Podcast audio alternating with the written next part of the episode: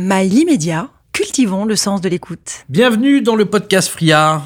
Avec moi Théo Leblanc, 16 ans, cultivé comme jamais sur l'intelligence artificielle. Euh, là, on va parler, le sujet de ce podcast, c'est la data. La data, qu'est-ce que la data déjà? Parce que tout le monde entend parler de data, de revente de data, d'utilisation de data. La data, qu'est-ce que c'est? C'est de l'information. Une date, la data, c'est juste de l'information. De l'information sur comment qui, quoi, comment. Tout. La data, c'est de l'information. Tout, tout est data. Euh, les, les, choses qu'on voit finalement sous les, les tout ce qu'on fait finalement les mouvements qu'on va faire les euh, nos, nos, données euh, finalement de santé nos battements de cœur notre sang qui va circuler tout est data en fait c'est de l'information mais à un moment donné cette information il faut la transmettre pour qu'on puisse la collecter il faut la traiter il faut la traiter donc à partir de là comment je fais pour donner ma data? Alors, on peut, il y a pas mal, on peut traquer sa data, et c'est pour ça qu'il y a pas mal de choses. Je pense à un milliardaire américain qui traque littéralement tout au niveau de sa santé et euh, qui dépense euh, quelque chose comme quelques millions par an justement pour optimiser sa santé et pour vivre plus longtemps. Euh, justement là-dessus en traquant tout. Mais aujourd'hui, c'est compliqué de tout traquer. Lui, par exemple, dépense quelques millions par an et fait énormément de tests, etc. Mais globalement, c'est même sur en ligne ou genre de choses, on peut traquer les informations qu'on va faire, les choses qu'on va regarder, etc. Donc la data, elle est récoltée et elle va où? Dans Et des, généralement, euh, elle est récoltée par qui Par quoi? Généralement les récoltés par euh, en général par les géants du web par euh, finalement les GAFAM par les entreprises qui possèdent le contrôle justement sur les gros sites internet sur les données donc qui sont sur ces sites internet. Ça part dans des bases de données ça part dans des justement des des data enfin des des data enfin oui des stocks de données centres de stockage de données ou ensuite enfin qui sont souvent d'ailleurs euh, soit qui coûtent très cher en énergie ou qui sont au fond de l'eau pour éviter justement de trop chauffer donc de trop consommer de devoir refroidir et de consommer encore plus d'énergie. Et ensuite elles sont stockées là et on peut s'en resservir. Alors généralement elles sont dupliquées elles sont stockées de, de plusieurs fois pour éviter si jamais il y a des euh, justement des centres de centres de data qui pètent pour X raison bah, vous gardez, même garder les data et ensuite on peut s'en servir on peut les traiter pour des algorithmes pour entraîner des choses pour avoir un comportement différent etc Donc toutes ces données représentent euh, quand même, euh, sont stockées sur du matériel, du matériel, euh, euh, des robots, des espèces de robots, des espèces de- d'énormes ordinateurs, c'est ça hein? Ce- non c'est des bases de données c'est des centres enfin c'est des euh, des stockages euh, Des centres des, en anglais, im- mais- immenses de stockage avec plein d'ordinateurs, c'est bien ça C'est pas d'ordinateur, c'est des euh, simplement des, euh, des hébergements de data, c'est où on a juste le stockage du data, mais c'est pas forcément des ordinateurs, mais juste des endroits où on stocke les data et on peut ensuite s'en servir dans des ordinateurs ailleurs. D'accord. Donc ces, ces données sont utilisées comment? Elles sont utilisées de centaines de, enfin de milliers de façons différentes. On peut s'en servir pour tout. On peut s'en servir pour créer des algorithmes. On peut s'en servir pour entraîner des modèles. On peut s'en servir pour adapter son expérience utilisateur, pour optimiser, pour vendre plus, pour enfin au contraire vendre moins. C'est paradoxal. Euh, on peut s'en servir pour énormément de choses. S'en servir pour créer des nouveaux modèles, pour euh, développer des nouvelles innovations, pour comprendre la tendance du marché, pour développer un produit qui va plus plaire, pour de- développer une émission, un podcast euh, orienté sur différentes thématiques, parce qu'on s'est rendu compte que certaines thématiques fonctionnaient mieux, qu'il y avait plus d'audience, qu'on touchait une cible différente. On peut faire plein de choses. Et ces data coûtent-elles de l'argent? Ça coûte de l'argent de les stocker, déjà, parce qu'il faut bien payer pour ces centres de données, il faut bien payer pour l'énergie, etc.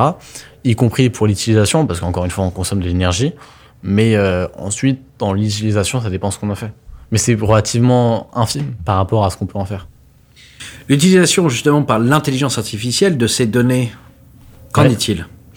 Bah déjà, c'est les intelligences artificielles sont entraînées grâce à ces données, parce que finalement, on entraîne un modèle avec énormément, mais des, des centaines de millions, voire de milliards de data.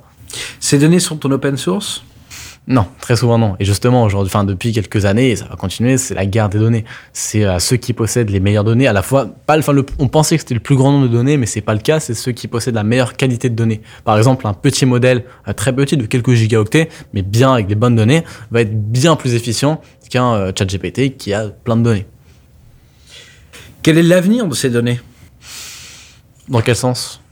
Comment l'intelligence artificielle peut s'en servir de ces données et pour quelles raisons et pourquoi? Bah, Elle peut s'en servir pour s'entraîner.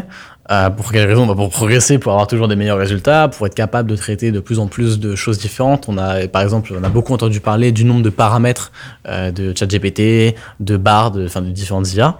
Euh, le nombre de paramètres, en fait, c'est le nombre de domaines différents dans lesquels il y a des data globalement. Euh, mais donc, euh, c'est pas forcément une bonne chose d'en avoir plein parce qu'en même temps, plus on en a, plus le résultat commun est finalement moyen et pas forcément très bon. Donc ça, c'est paradoxal. C'est comme ça qu'on s'en sert. Ça sert à faire pas mal de choses.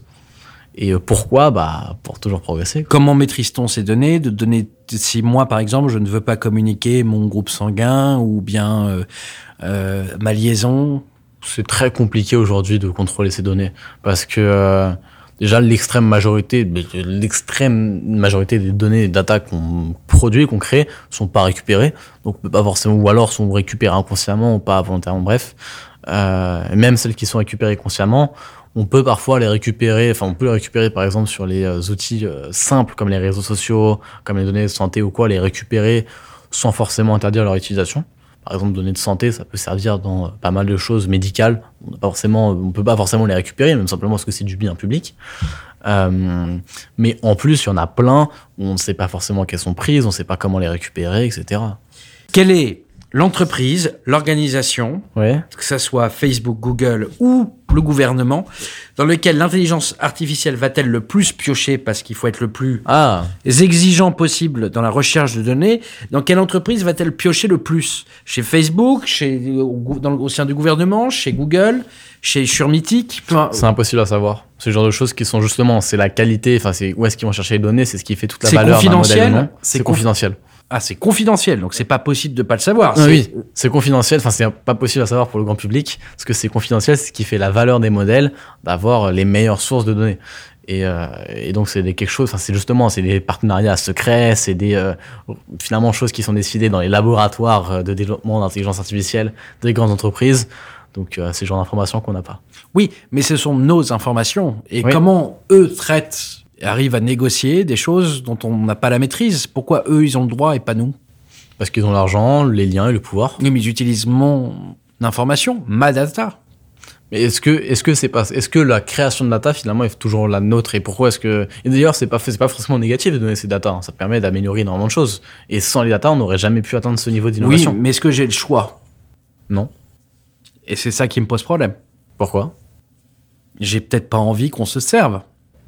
Mais est-ce que oui mais aujourd'hui il y a pas le choix parce que ça permet de faire énormément de choses et c'est euh, oui c'est une contrepartie obligatoire mais euh, ça permet de faire beaucoup de choses ça permet d'améliorer le système de santé ça permet de- d'aider plus de monde.